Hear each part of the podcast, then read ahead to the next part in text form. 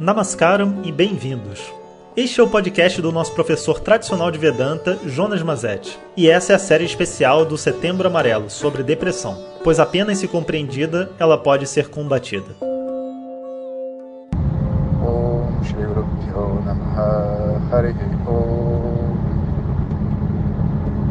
Namastê a todos, bom dia. Como eu estava dizendo ontem, se a, essa depressão ela não tem uma origem física, né, hormonal e tudo mais, a segunda hipótese que a gente deve levantar é que ela está totalmente associada a uma realidade emocional. E a gente pode compreender a depressão a nível emocional como um processo de defesa do nosso subconsciente. O que, que caracteriza essa depressão do ponto de vista emocional? Caracteriza um, um fenômeno né, que possui, que é como se ele retirasse a energia de ação do nosso sistema. Depressão não é o nome de uma emoção, é o nome de um fenômeno que muitas emoções estão envolvidas. Às vezes tristeza, às vezes preguiça, às vezes lassidão, às vezes desânimo. É... Existem muitos, muitas coisas, mas todas elas são caracterizadas como depressão quando o quadro da pessoa é de que eu não estou afim de fazer nada, eu não faço nada, e num nível que começa a causar mal para ele e para as pessoas em volta dele. Geralmente a família, os amigos, pessoas que dependem dela. Né? Então você vê que é como se fosse assim, né? Ninguém, todo mundo quer dormir na hora certa, mas se surgir um problema, a gente tem força de vontade suficiente para ir para um hospital, para fazer o que tem para fazer. E a pessoa nesse quadro depressivo, ela é capaz de não ir na prova, por exemplo, e a prova é uma coisa muito importante na vida dela, que ela deveria ser capaz de superar as emoções e executar. Então, quando essas emoções todas se projetam dessa forma, que a pessoa não consegue agir em nome de um bem maior, que evidentemente é o interesse dela, eu digo evidentemente porque às vezes a pessoa não está em depressão, ela só está numa vida que ela não quer ter. E naturalmente ela não vai ter vontade de agir, vontade de fazer nada. Mas acordar de manhã, levantar da cama, escovar o dente, tomar banho, todo mundo quer. Né? Poder fazer coisas divertidas e felizes, todo mundo quer fazer, naturalmente. Então, quando tudo isso é retirado, a gente vai dar esse, esse nome de quadro depressivo. Então, compreenda, o quadro depressivo, na verdade, é como se fosse o subconsciente de uma pessoa impedindo ela de agir. E emocionalmente falando, isso acontece é, por diversos caminhos, mas um caminho que é muito comum é a defesa dos nossos arquétipos internos, sabe? Por exemplo, assim, é, uma pessoa que tem, sei lá, uma autoestima muito baixa, sabe? E ela é, vai começar num trabalho novo. E ela foi selecionada. E ela está feliz. E ela quer ir. Mas a autoestima dela é tão baixa que ela não sente apenas medo de ir para o trabalho.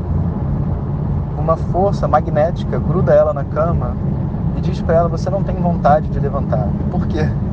Porque se ela for para lá, talvez as pessoas critiquem ela, talvez as pessoas maltratem ela, talvez as pessoas façam um monte de crueldades com ela que ela imagina dentro da mente dela, ou talvez que ela nem tenha contato. E que, portanto, para não correr o risco de se machucar, o subconsciente cria uma forma de boicotar esse trabalho, de boicotar a oportunidade da dor. Isso é só um exemplo. Você pode pensar através de diversos caminhos diferentes. Você pode pensar na pessoa, sei lá, que não quer crescer, porque se ela crescer, é, ela vai perder o amor dos pais, que depende que ela seja criança para sempre. Você pode pensar num, numa pessoa que é, tipo é, tem medo de falhar, então o assunto, relacionamentos causa depressão. E se ela começa a pensar muito, alguém falar para ela, por exemplo, tocar tocar no assunto de relacionamentos com ela, ela se fecha imediatamente e fica numa espécie de um sono. É muito comum alguns assuntos, quando as pessoas falam sobre esse assunto, elas se alteram e às vezes ela fica frenética, né? Como se fosse, se tivesse uma histeria. E outras pessoas entram num, num quadro depressivo, que é tipo assim, não estou afim de fazer nada, vou para minha casa, cansei desse lugar, estou desanimado, completamente desanimado. E o que que aconteceu? Sei lá, aconteceu que ela está na festa e se interessou por alguém. E mesmo antes de tentar ou de falar qualquer coisa, ela já quer ir embora porque ela sabe que ali só tem sofrimento para ela. Compreender? Quando o fenômeno é de origem emocional, a mente está se protegendo de uma dor. E ao se proteger dessa dor, ela entra dentro desse estado. Se o problema tem origem emocional, os pensamentos estão causando isso, a solução realmente vai estar a nível emocional e em geral vão ser duas coisas. A primeira e tipo que eu sugiro a todos que se identificam nesse quadro ou que conhecem alguém nesse quadro que façam é que busque um terapeuta, um psicólogo, um psicanalista ou alguém que possa conversar com você sobre os seus medos, as suas inseguranças e te primeiro ajude você a ver o porquê que você está sofrendo, o que está por detrás realmente desse imã que está grudado na sua cama. E dois, que ensine você o que fazer com essa emoção, como se defender dela, como transformar essa emoção em algo, em algo saudável.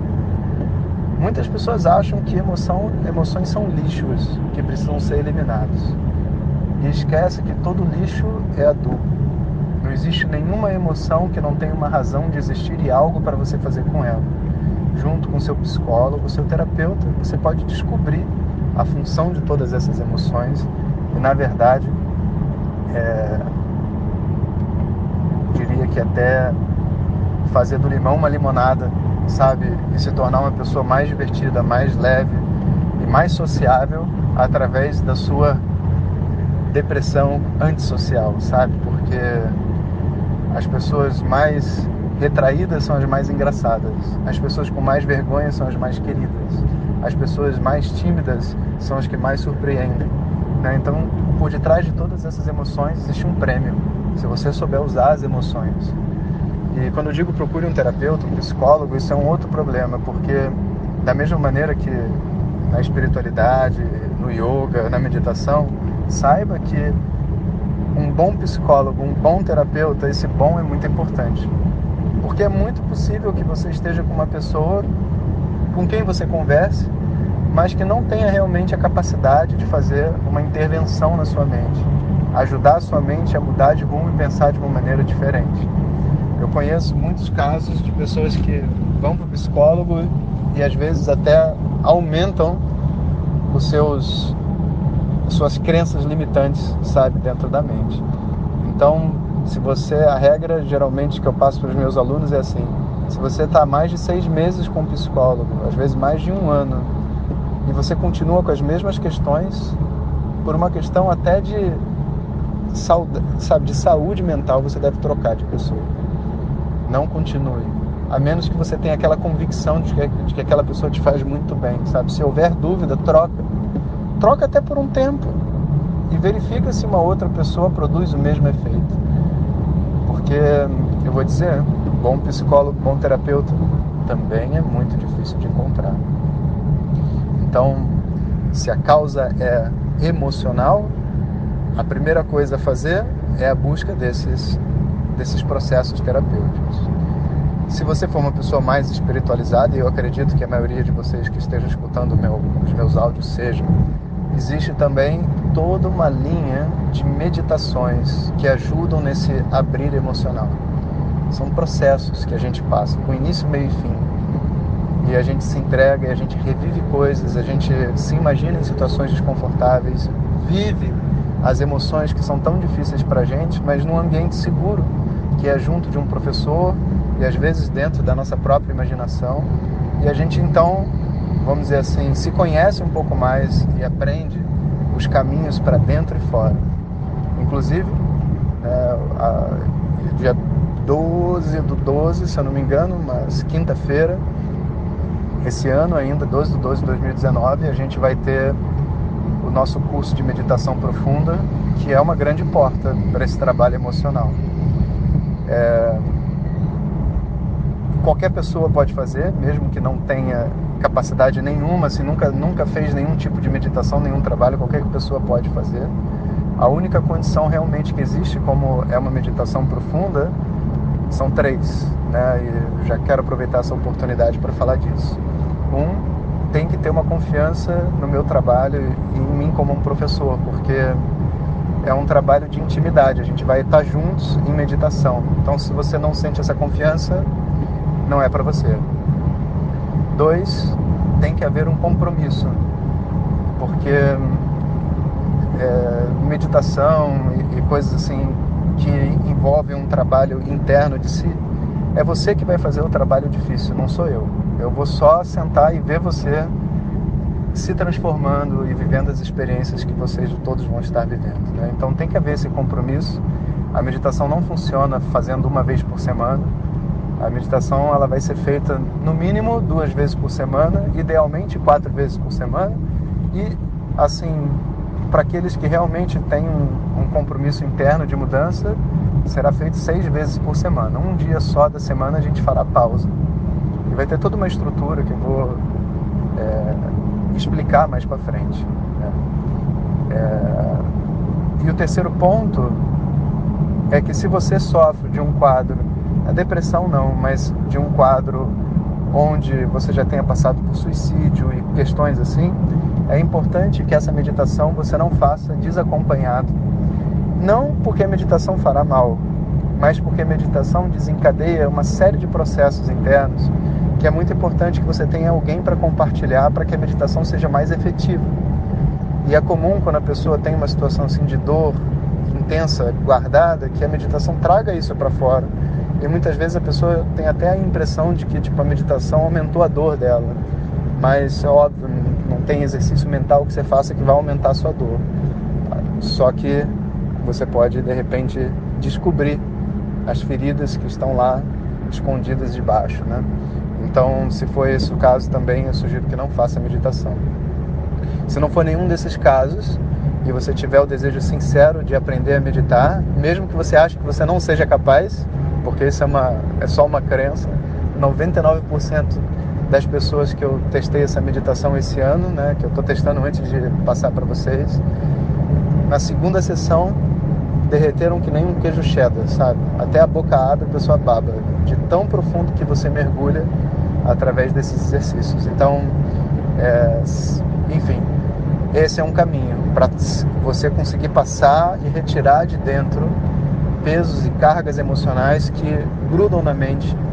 E quando você se coloca na frente de um desafio ou só de uma coisa nova, a mente subconsciente se joga contra você e te põe num quadro depressivo e vários outros. Né? A meditação não é para depressão, é para várias outras coisas.